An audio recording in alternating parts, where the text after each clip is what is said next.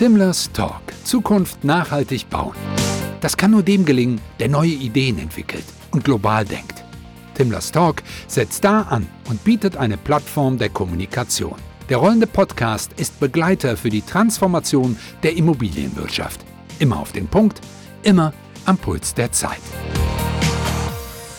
Ja, herzlich willkommen, liebe Christiane Konrad, lieber Thomas Veit und Professor Florian Hackelberg. Ich freue mich sehr, euch heute zu Timlers Talk begrüßen zu können. Und wir sprechen über euer Buch ESG in der Immobilienwirtschaft euer Praxishandbuch für den gesamten Immobilien- und Investitionszyklus, was im November 2021 erschienen ist. Und das Buch wird jetzt am 7. Juni in englischer Sprache erscheinen. Und in diesem Zusammenhang möchte ich gerne ein paar Fragen an euch stellen. Bevor wir anfangen, könnt ihr euch den Zuhörern noch mal kurz vorstellen. Christiane Konrad ähm, arbeite bei PwC als Local Partner am Frankfurter Standort und leite EMEA weit das Real Estate ESG Team. Genau, Thomas Veit, bin, bin Partner bei PwC, darf die Real Assets Industrie vertreten in Deutschland, also Kombination aus Immobilien und Infrastruktur, lange dabei. Und ja, bin sozusagen Sponsoring-Partner auch für unsere ESG-Aktivitäten in Deutschland. Bin Florian Hackelberg, ich bin Professor für Immobilienwirtschaft und Management an der Hochschule für angewandte Wissenschaften und Kunst in Holzminden und leite dort den Studiengang Master für Immobilienmanagement und beschäftige mich äh, eben mit einem Forschungsthema, Auswirkungen von ESG, ähm, insbesondere auf Werthaltigkeit von Immobilien und ähm, Auswirkungen auf die Immobilienwirtschaft. Christiane, Ihr habt eines der ersten Bücher zum Thema ESG mit Blick auf die Immobilienbranche geschrieben. Kannst du den Zuhörern erläutern, wie die Idee zu diesem Buch entstanden ist? Ja, vielen Dank, ähm, Bettina, für die Einladung. Genau, die ND entstand ungefähr im, im Oktober, November 2021. Ähm, wir hatten uns bei PwC, glaube ich, sagen so die zwölf Monate vorher intensiv mit dem Thema ESG und gerade im Bereich Strategieberatung in der Immobilienwirtschaft beschäftigt und ähm, auch sehr viel Zeit darauf, wie wir unseren Kunden gerade mit diesem komplexen Thema unterstützen können und ähm, im Grunde Kernteams gebildet, ähm, die im Grunde auch den Beratungsansatz uns bei PwC widerspiegeln. Also ähm, Teammitglieder aus dem Consulting, aus dem ähm, Bereich Rechtsberatung, Klimaexperten, Bewertungsexperten, Steuer- und, und Finanzierungskollegen.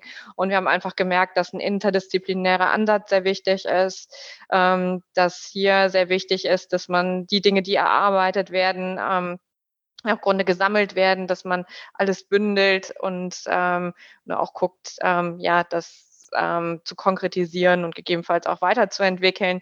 Dann hatten Thomas und ich, ich ein paar Monate vorher, ähm, durften wir einen Beitrag schreiben für ein Buch ähm, Investing in German Real Estate, was Florian herausgebracht hatte.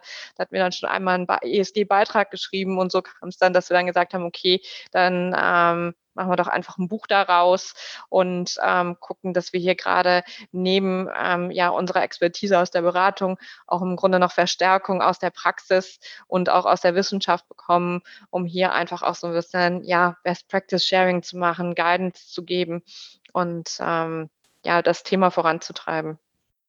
Wie lief denn dieser Entstehungsprozess ab? Wie lange hat es dann letztendlich von der Planung bis zur Fertigstellung gedauert? Also es war sehr intensiv. Wir dachten auch, wir würden schneller fertig werden. Hatten eigentlich mal angedacht, ähm, dass wir letztes Jahr schon am Ostern rum hätten irgendwie veröffentlichen können. Aber es hat dann noch ein Jahr gedauert, weil es eben ja schwierig war für alle Beteiligten Zeit zu finden. Es, äh, wir haben intensive Autorengespräche geführt. Es, äh, ja, einige Korrekturschleifen gedreht, aufeinander abgestimmt. Es hat dann tatsächlich ein Jahr gedauert. Ähm, wir hatten in der, in der Zeit natürlich die Dynamik dieser ganzen regulatorischen und Marktentwicklung rund um das Thema ESG. Da gab es ja quasi gefühlt jeden Monat ein neues Announcement und wir wollten natürlich so die großen Sachen auch abwarten und natürlich in dem Buch auch mit publizieren und verarbeiten. Das war auch einer der Gründe, ähm, warum, warum sich das dann letztendlich ein Jahr hingezogen hat und wir dann im Dezember die deutsche Version rausgebracht haben. Ja, und auch sehr erfolgreich, äh, wie wir jetzt im Vorgespräch erfahren haben, war ja die erste Auflage ganz schnell äh, vergriffen und äh, auf Amazon war ja das Buch äh, sehr lange als Fachbuch eben als sehr anerkanntes auf Platz eins und, und zwei. Also herzlichen Glückwunsch nochmal von meiner Seite an euch. Also wirklich äh, großartig und dann wird man auch gespannt sein, wie jetzt die englische Auflage laufen wird. Was war auch nochmal die Zielsetzung des Buches? Wie kann dann auch eine eigene Unternehmensstrategie unter Berücksichtigung der ESG-Kriterien denn aussehen? Vielleicht nochmal einen Schritt zurück. Vielen Dank auch, auch von meiner Seite für die Einladung heute. Ich freue mich sehr, dass ich äh, nicht nur heute dabei sein äh, darf, sondern dass ich auch ähm, im Rahmen dieses Projektes äh, mit ähm, Christiane und Thomas ähm, zusammen mit äh, Kolleginnen und Kollegen von meiner Hochschule, aber auch von, von anderen Hochschulen hier wissenschaftlichen Blick mit in die Thematik reinbringen konnte. Ähm, grundsätzlich Grundsätzlich ähm, versuchen wir aus wissenschaftlicher Sicht, wenn wir neue Erkenntnisse gewinnen, ähm, das durch Induktionsschluss, durch quantitative Analysen zu machen. Ähm, in diesem Falle ist es tatsächlich in vielen Bereichen so, da werden wir auch später sicherlich noch drauf kommen, dass es noch nicht viele Daten da sind, dass es ein sehr dynamisches ähm, Thema ist, wie Thomas gerade schon ausgeführt hat, dass wir daher in vielen ähm, Bereichen der Immobilienökonomie noch am Anfang der Implementierung stehen, am Anfang ähm, ähm des Prozesses und äh, daher war die Idee auch von der Struktur des Buches zu sagen, wir versuchen mit einem explorativen Ansatz hier alle Teilbereiche der Immobilienökonomie quasi mal mit so einer Art Stocktake aufzunehmen. Wir haben uns da strukturell so ein bisschen am Haus der Immobilienökonomie ähm, von äh, Professor Schulte orientiert. Das heißt, wir haben versucht, zum einen die unterschiedlichen ähm, Management-Aspekte wie ähm, Bewertung, Finanzierung, Projektentwicklung, Asset Management mit zu berücksichtigen und zu gucken, wie ähm, wirkt sich das Thema ESG in den Bereichen aus, haben aber auch unterschiedlichste ähm, Co-Autorinnen und Co-Autoren aus den äh, ähm, verschiedenen Bereichen der Immobilienökonomie, sowohl aus Wissenschaft als auch Praxis, also den unterschiedlichen Stakeholdern der Immobilienwirtschaft mit reingebracht und dann auch versucht zu gucken, wie wirkt sich das Thema ESG auf die unterschiedlichen typologischen Aspekte der Immobilienökonomie, also den unterschiedlichen ähm, Teilbereichen und auch Assetklassen auf. Das war so ein bisschen der, der Ansatz, dass wir eben einen explorativen Ansatz wählen, ähm, und äh, tatsächlich, äh, um noch anzuknüpfen an die Ausführung von Christiane, das Ganze hat auch deshalb dann äh, am Ende einen deutlich größeren Umfang genommen, äh, äh, auch quantitativ, als wir ursprünglich mal gedacht haben. Genau, du fragtest gerade noch, so wie sieht denn dann, ähm, ist ein, ja, was sind unsere Empfehlungen für eine erfolgreiche ESG-Strategie von Immobilienunternehmen? Und ich glaube, was da ganz wichtig ist zu sagen, also das haben wir ziemlich schnell auch gemerkt, denn es ist, ähm, jedes Unternehmen muss im Grunde sich selbst mit dem Thema be beschäftigen. Es gibt keine Lösung, die einem das hier abnimmt. Jedes Unternehmen ist gezwungen zu gucken, welche regulatorischen Themen sind für es relevant, welche regulatorischen Entwicklungen gibt es, also sprich, welche Anforderungen kommen zukünftig auf es zu. Ähm, es muss ein Benchmarking machen, gucken, was, ja, wie es im Vergleich zu Wettbewerbern steht, aber dann eben auch schauen, okay, wie will es sich gegenüber, ja, was sind die Stakeholder-Anforderungen und wie will es sich dort im Grunde positionieren? Also sprich, jedes Unternehmen braucht im Grunde sein eigenes Ambitionsniveau. Und dieses Buch soll eben bei diesem Prozess auch der Strategie und auch der Findung des eigenen Ambitionsniveaus eben unterstützen. So wir gesagt haben, okay, wir wollen möglichst umfassenden Blick schaffen und ähm, im Grunde hier den, ja, den Marktteilnehmern äh, möglichst viel Know-how wissenschaftlich fundiert ähm, an die Hand geben, sodass ähm, ja auch alle Unternehmen besser positioniert sind, diese Übung eben auch zu machen. Thomas, äh, was, warum ist die Immobilienbranche so wichtig für die Durchsetzung der ESG-Kriterien?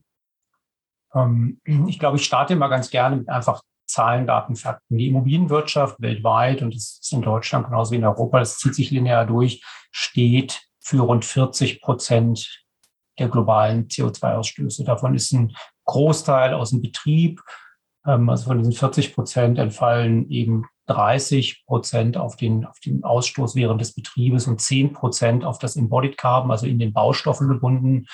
Wobei auch die Zahl ist, glaube ich, noch etwas klein, weil die, die 10 Prozent, ich kenne die Statistik nicht genau, glaube ich, ist für den Neubau, also das ganze Embodied Carbon, was im Bestand da ist, ist da noch gar nicht mit drin. Also 40 Prozent CO2-Ausstoß 50 Prozent des globalen Müllaufkommens und wir verbringen 90 Prozent unserer Lebenszeit in Gebäuden, wohnen, wie arbeiten. Und da sieht man schon den Impact. Jetzt kann man das äh, verargumentieren, oh, wir sind die Bösen. Ähm, man kann aber genauso gut auch sagen, wir sind ein sehr, sehr relevanter Teil der Lösung. Und ähm, wie gesagt, die Dekarbonisierung können wir sehr effizient, ähm, relevant und mit Impact auch verändern. Aber genau das Thema Müll zahlt natürlich jetzt auch auf das Thema Zirkularität ein, was ja jetzt auch in der EU-Taxonomie ab nächsten Jahr dann, ich sage mal, scharf geschaltet wird. Und natürlich gerade das Thema 90 Prozent der Lebenszeit hat natürlich einen riesen Social Impact. Ja, also das Wellbeing, diese Themen, gerade Wohnen ist natürlich jetzt gerade bei den extrem gestiegenen ähm, Energiepreisen auch wohnungspolitisch, sozialpolitisch ein Riesenthema. Schon die letzten Jahre, die Wohnungspreissteigerungen führen ja wirklich zu richtigen Spannungen, die sehr, sehr große Relevanz haben. Auch im Wahlkampf hat man es gesehen. Das ist eins der wichtigsten Themen.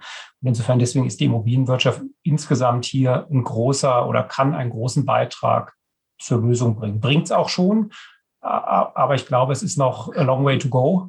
Wir sind noch nicht da. Da gibt es noch viele Hebel, die wir bewegen werden und auch bewegen können. Wo steht ähm, Deutschland in diesem Zusammenhang im Vergleich zu anderen Industrieländern, Thomas? Grundsätzlich sehr gut. Wir sind natürlich auf der EU-Ebene ähm, durch die EU-Taxonomie, durch den Green Deal und jetzt auch das zusätzlich noch ergänzte Programm Fit for 55 ähm, Vorreiter global, also innerhalb der EU und Deutschland dann innerhalb dieser EU-Regulatorik.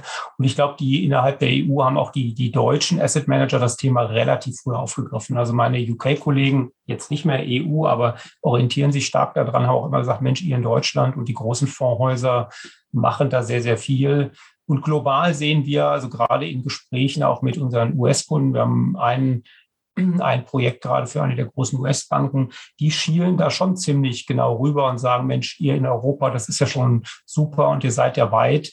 Ähm, und ich glaube, ein großer Kunde fing dann an in den USA, wo ja jetzt auch die SEC, also die Kapitalmarktregulierung, loslegt mit dem Thema Dekarbonisierung.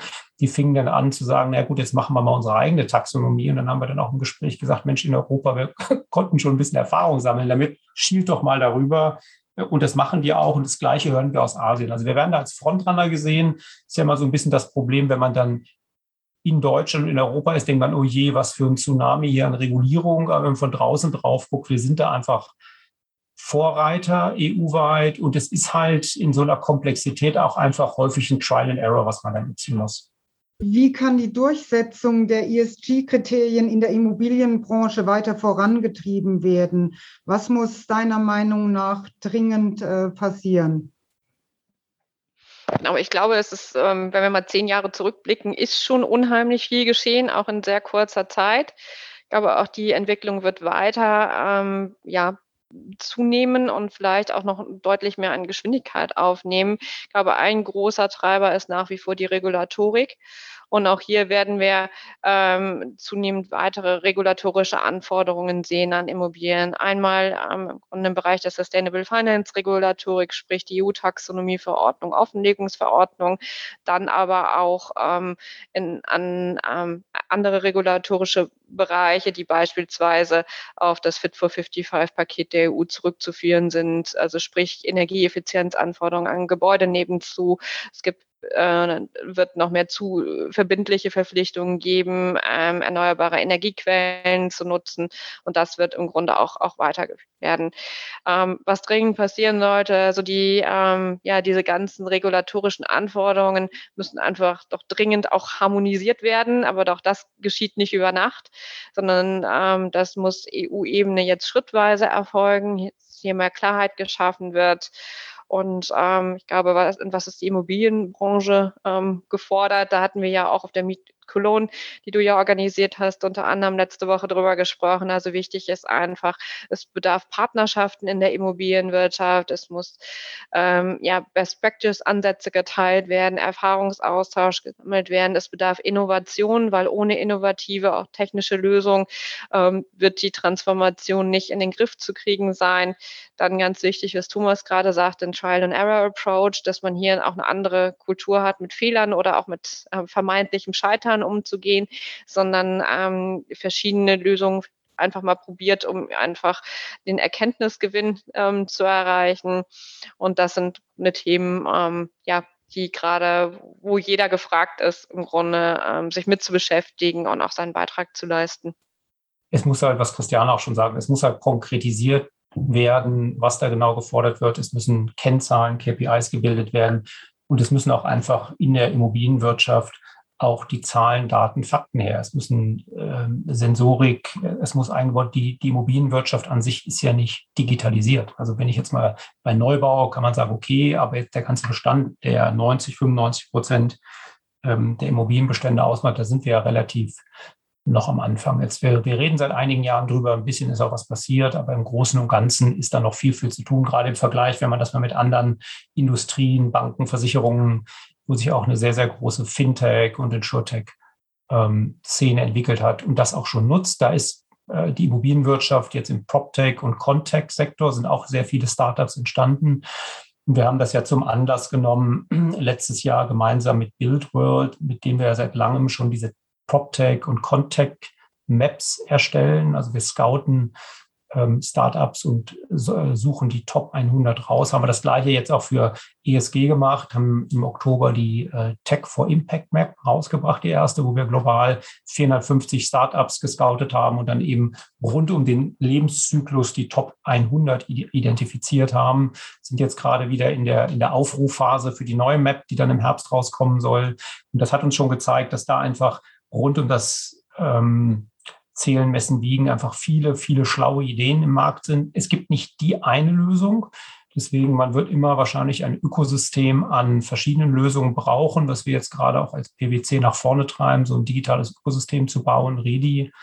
Ähm, und was auch Christiane sagt, also das Thema Kooperation ist einfach wichtig. Also es wird nicht eine, es wird nicht eine Solution geben, es wird nicht einen Dienstleister geben, der das alles in der Komplexität, in der Dynamik, die noch bevorsteht, einfach greifen kann. Deswegen Ökosysteme ist so ein mittlerweile Buzzword, aber wirklich diese, diese wirklich intensive technische Zusammenarbeit auch zu fördern, um einfach das ESG-Thema, viel war ja jetzt eh, aber genauso auch das Social wird messbar werden und auch die Governance wird messbar werden. Ähm, aber da wird sich noch einiges entwickeln. Aber wie gesagt, diese Startup-Szene und Tech for Impact Map, das sind schon gute Schritte gewesen, um einfach mal so dem Markt auch einen guten Überblick zu geben, was eigentlich gerade schon da ist. Vielleicht kann ich daran anschließen, ähm, was Thomas gerade ausgeführt hat, insbesondere Thema Datenverfügbarkeit und auch Auswirkungen von, von ESG auf äh, die Immobilienwirtschaft und daran anschließend natürlich auch auf das Thema Auswirkungen auf ähm, Investitionen, auf Werthaltigkeit von Immobilien. Ähm, es kommt oftmals die Frage auf, wie wird sich denn das ganze The Thema ESG überhaupt auf die Werte von Immobilien auswirken? Und Bewertung auch ein, ein wesentliches Forschungsfeld, ähm, wo wir uns auch in dem, in dem ähm, Rahmen der Veröffentlichung mit auseinandergesetzt haben, zu sagen, wie wird sich denn das äh, regularische Umfeld, äh, zu dem Christiane ausgeführt hatte, auf Werthaltigkeit von Immobilien auswirken, wie wird sich auch die Marktentwicklung darauf auswirken und eben auch die Berücksichtigung von ESG. Und ähm, wir sehen zum einen, dass sich eine Menge tut ähm, von, von regulatorischer Seite und dies aufgegriffen wird, beispielsweise auch ähm, in ähm, Bewertungsregelwerken wie, wie dem, dem Redbook von der RICS, wo das Thema ESG und auch die Berücksichtigung von ESG jetzt mit aufgenommen wurde. Ähm, wir sehen es aber auch viel im Markt, ähm, dass zum einen Investoren ähm, ihr Investitionsverhalten verändern, dass ähm, ähm, besonders mal, grüne Immobilien, ESG-konforme Immobilien ähm, hier deutlich ähm, höhere ähm, ähm, ähm, Renditen erzielen, höhere Preise erzielen und auf der anderen Seite aber eben auch vergleichsweise braune Gebäude eben abgestraft werden, weil mit zunehmendem regularischen Druck ähm, ähm, wir anders als in der Vergangenheit hier auch Einschränkungen auf die Nutzung haben, Einschränkungen auf die Vermietung haben und die ähm, Herausforderung ist, das eben auch dann in ähm, beispielsweise Bewertung abbilden zu können. Ähm, was wir gemacht haben, eben aufgrund fehlender Daten auf Asset-Ebene, weil wir sprechen viel mit ähm, Marktteilnehmern auch und fragen, wie berücksichtigt ihr das, das jetzt eigentlich? Und da sehen wir, dass eben ganz viel im Markt gesagt wird, naja, solange wir da noch nicht genug Daten haben, solange wir auch noch nicht genau wissen, wie die Auswirkungen sind, ist eben auch schwer zu berücksichtigen, weil bei solchen Cashflow-Betrachtungen wir zum einen natürlich immer eine stichtagsbezogene Betrachtung haben und die Rahmenbedingungen und die Situation am Stichtag berücksichtigen müssen, gleichzeitig aber natürlich mit dem Cashflow eine Produktion, Projektion haben und damit ähm, zukünftige Entwicklungen ähm, antizipieren müssen. Was wir gemacht haben, dass wir gesagt haben, wenn wir auf Asset-Ebene noch nicht genug Informationen haben, dass wir versuchen, uns über den Kapitalmarkt ähm, da zu nähern und zu gucken, wie ähm, sieht eigentlich die Auswirkung von ESG-Rankings ähm, auf die Performance von ähm, Immobilienunternehmen aus. Da gibt es Studien, da gibt es von MSCI Studien, ähm, die ähm, die Korrelation von ESG-Ranking auf ähm, die Performance von Immobilien äh, von äh, Unternehmen insgesamt analysiert haben. Wir haben das fortgeführt, haben äh, analysiert, wie ähm, das ESG-Ranking korreliert oder ob das ESG-Ranking korreliert mit der ähm, Performance von Immobilienunternehmen und haben schon gesehen, dass die Immobiliengesellschaften, die besonders gutes ESG-Ranking haben, die offensichtlich das Thema ähm, sehr früh schon antizipiert haben und ernst nehmen, tendenziell auch diejenigen sind, die am Markt besser performen ähm, und sehen das auch auf Asset-Ebene. Und ich glaube, dass wir, bis wir eben zu dem ähm, äh, Status kommen, dass wir hier eine bessere Datenverfügbarkeit haben und hier auch auf Objektebene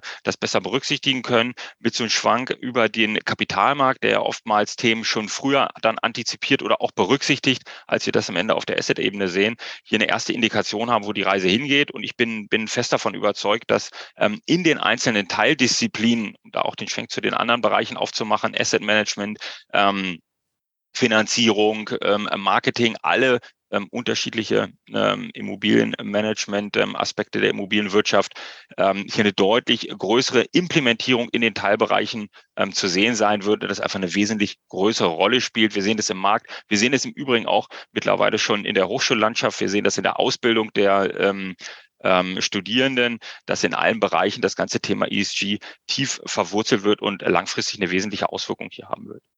Thomas, wie wichtig sind die ESG-Kriterien bei der Weiterentwicklung unserer Städte? Kannst du da auch den Zuhörern noch mal was zu sagen? Sehr gerne. Und das ist, ähm, und da ziehe ich jetzt mal meinen Hut. Ich darf ja bei PwC den Real Asset Bereich verantworten, der eine Kombination ist aus Infrastruktur und Immobilien. Und genau das ist, glaube ich, eine Frage, wo diese verschiedenen Puzzlestücke da zusammenkommen. Also wo auch die Kommunikation noch weiterentwickelt werden muss, eben zwischen den verschiedenen Bereichen. Die Immobilie das eine, aber genauso auch das Thema Transport, Logistik. Also wie sind denn die, ist ja ein Teil der, der, der Infrastrukturbereichs, wie gehen die Verkehrsströme rein und raus, wie kann man das optimiert und auch eben durch vernünftige technische Lösung auch steuern. Das ist eine, eine, ganz, ganz wichtige Bedeutung. Der zweite Sektor ist der Bereich Social Infrastructure. Also wie kann quasi das auch mit, mit Krankenhäusern, mit einer sozialen Versorgung, Kindergärten kombiniert werden. Und last but not least, die eine wichtige Facette ist auch das Thema digitale Infrastruktur, also wirklich Kabel, Netzwerke. Ähm, ich hatte eine Diskussion mit einer, mit der Stadt Glasgow letztes Jahr, als die COP 26-Konferenz in Glasgow war, die haben jetzt massiv da in, in das Glasfaserkabel investiert. Und das war mir vor offen gestanden gar nicht so bewusst. Die sagten dann, das hat einen riesen Social Impact, wenn ich sozusagen auch ärmere Bevölkerungsgruppen erreiche und eben mit Internet ausstatte. Und ich glaube, diese Kombination bei dem, dieses Thema Smart Cities gibt es ja schon seit mehreren Jahren. Also einfach die Interaktion zwischen diesen verschiedenen Bereichen besser zu steuern, auch Energieflüsse keine Ahnung, da macht denn ein Gebäude super energieeffizient aufgestellt, wenn nur mal ein Beispiel rauszupicken, oder eins ist sogar energiepositiv. Warum kommuniziert das denn nicht mit anderen Teilen der Infrastruktur oder mit anderen Gebäuden innerhalb dieser Städte? Also ich glaube, diese Interaktion, da sind wir im Augenblick immer noch sehr abgeschlossen und ich nehme auch immer das gerne, das noch ein negatives Beispiel leider aus dem Public Sector ist so die Internetverbindung der Schule meiner Tochter oder mein Sohn ist mittlerweile auch da.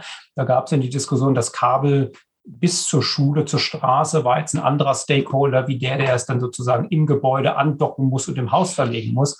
Und das hat dann dazu geführt in Corona, dass man ein Jahr da kein Internet legen konnte. Also diese Kommunikation, diese, diese Sollbruchstellen ähm, gibt es in der Privatwirtschaft genauso. Also wir jetzt auch gar nicht hier öffentlichen Sektor-Bashing oder sowas betreiben, überhaupt nicht. Aber das sind so konkrete Beispiele, wo man einfach in der Kommunikation durchlässiger äh, im Sinne sozusagen einer Gesamtlösung, wie kann man sowohl bei E aber auch S und G, die ganz verschiedenen Facetten ähm, besser noch zusammenführen. Da gibt es Foren, es gibt Städte, die da sicherlich Vorreiter sind, ähm, die, das, die das besser machen. Aber je mehr Stakeholder eben involviert sind, umso komplexer wird es. Aber ich glaube, da müssen wir hin, um da auch an alle, alle Möglichkeiten auszuspielen. Hm. Ja, Vielleicht noch ein bisschen ergänzend, also auch gerade im Bereich Stadtentwicklung spielt das Thema Nachhaltigkeit, ESG ja schon auch seit längerem ähm, ja eine große Rolle. Ich darf beim ZIA, beim Stadtentwicklungsausschuss mitarbeiten und dort gerade auch sieht man, dass im Bereich Quartiersentwicklung ähm, das Thema Nachhaltigkeit sehr hochgehängt wird, sei es um, um innovative Energielösungen, um ja lebenswertere Quartiere zu schaffen. Also das ist, ist schon oben auf der Agenda, aber es ist eben auch unheimlich komplex. Also ich glaube, was Corona nochmal gezeigt hat, ist eben auch, dass ähm, man auch im Bereich der, der Stadtentwicklung ähm, ja so ein bisschen mehr auch ja die Flexibilität im, im Blick behalten muss, dass sich Wohn- und Lebens ähm, Gewohnheiten einfach auch mal kurzfristig ändern können, was vielleicht nicht immer so vorhersehbar war, dass das wie auch äh, im Grunde so, ja, jetzt das hybride Arbeiten ähm, sich mehr durchgesetzt hat und dadurch einfach auch eine Veränderung von Innenstadtzentren ähm, ja, angebracht ist und nachgefragt wird. Und dass man diese Dinge vielleicht einfach schon mal früher mit im Blick behält und dann vielleicht auch last but not least ähm, dass man auch im Blick behält, wie sich das, ja, der Klimawandel auch auf das Leben in Deutschland ausüben wird. Ne? Also ähm, vielleicht da nochmal auch den, den Blick auf das Buch Deutschland im Jahr 2050 und Namiatora mitgeschrieben hat, dass man da eben auch behält, so ja, es sind es wird schon mindestens eine zwei Grad Erwärmung geben, was enorme Auswirkungen auf ja das Klima hat, haben wird, so wie wir es kennen. Und ähm, das da einfach eine andere Bauweise gefragt sein wird. Ähm, wir werden mehr Extremwetterereignisse haben. Ähm, ist es richtig, dass die Gebäudeautomation im Keller ist, ja oder nein? Und was bedeutet das auch für unser Kanalsystem, ähm, was voraussichtlich doch an mehreren äh, ja, Tagen dann auch in nicht mehr allzu langer Zukunft überlastet sein wird? Und das sind alles Themen, die es gilt, es eben auch im, im Bereich der Stadtentwicklung mit im Blick zu behalten. Nochmal so ergänzend die Frage auch an euch alle, wobei ähm, Florian, du hattest da auch schon was äh, zu gesagt. Ähm, wie wird sich das Thema ESG auf die Werthaltigkeit von Immobilien auswirken? Und wie kann ESG in der Immobilienbewertung berücksichtigt werden?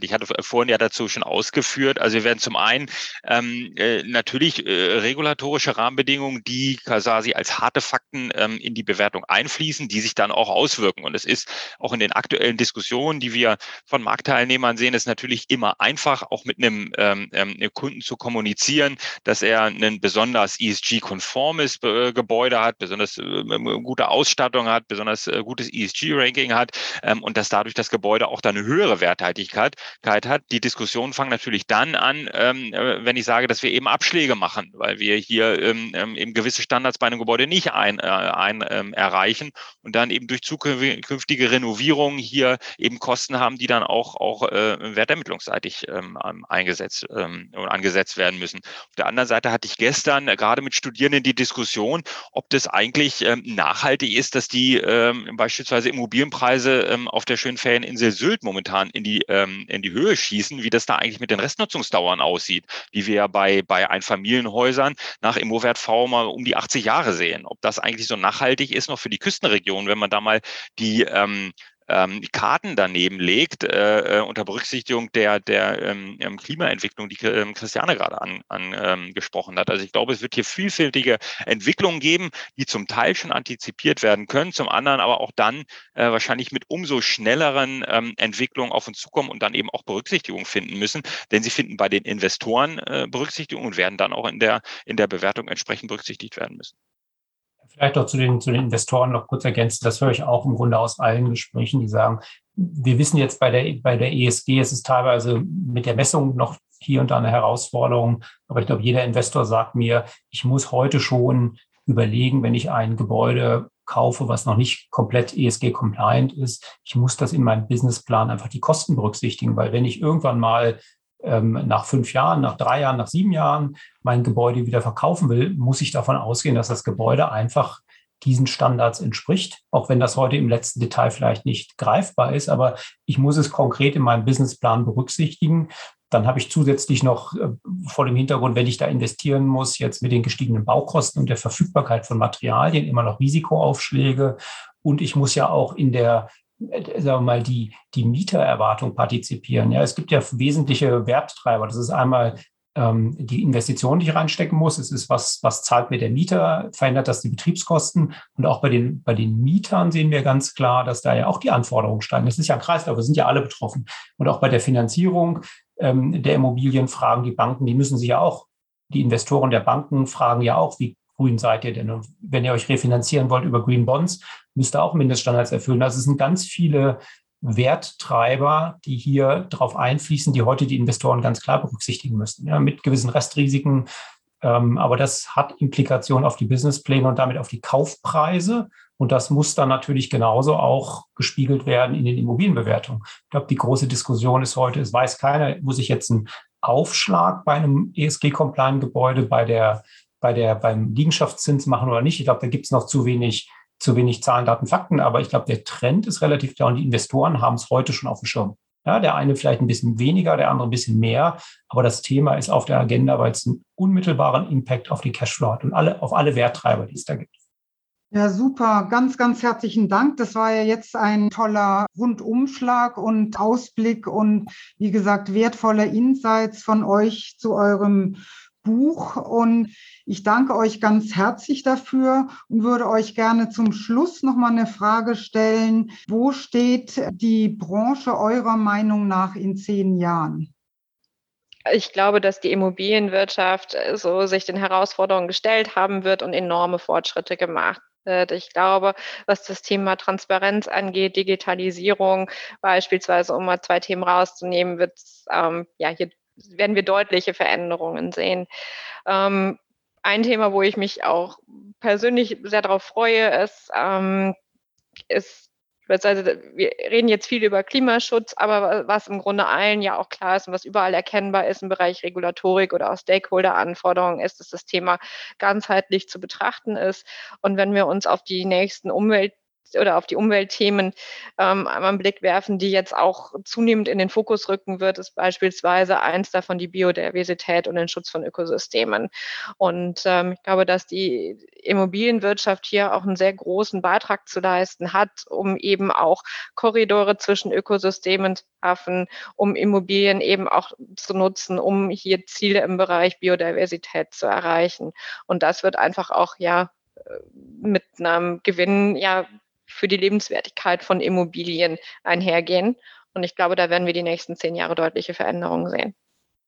Genau, vielleicht daran anschließend, ähm, wenn ich so ein bisschen gucke, in, unsere Generation, für die jetzt seit, seit vielen Jahren schon in der Immobilienbranche äh, arbeitet, ähm, da ist es, glaube ich, für viele ein, ein neues Thema, wo gesagt wird, Mensch, da, da müssen wir jetzt irgendwie berücksichtigen. Und das hatten wir zwar in der Vergangenheit auch schon mal, das geht vielleicht auch wieder weg. Ich glaube, dass bei den meisten angekommen ist, dass das nicht wieder weggehen wird, sondern dass es eben, wie Christiane ausgeführt hat, deutlich wichtigere, ähm, ein wichtiges Thema in der Zukunft bleiben wird und eben nicht weggehen wird.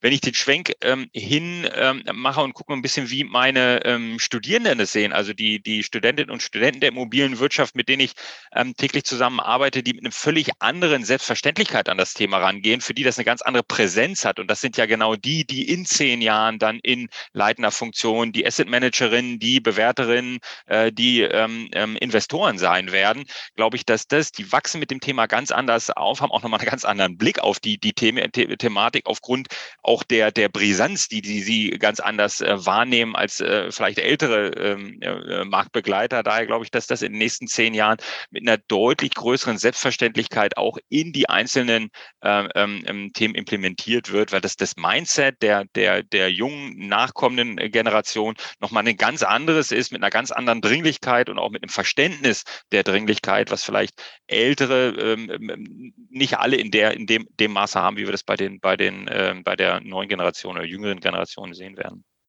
Ja, kann ich nur ergänzen, ist eigentlich fast alles gesagt. Ich glaube, wir werden einen riesen Mindset-Shift haben in zehn Jahren. Es wird einfach, ESG wird integrierter und integraler Bestandteil jeder Unternehmensstrategie sein, weil wir in zehn Jahren nach dann noch heißeren Sommern und vielen Katastrophen das Thema immer wieder sehen werden, dass wir schneller agieren müssen, um was zu ändern. Wir werden in zehn Jahren nicht den gesamten Bestand transformiert haben. Das würde, glaube ich, insgesamt die Gesamtwirtschaft überfordern.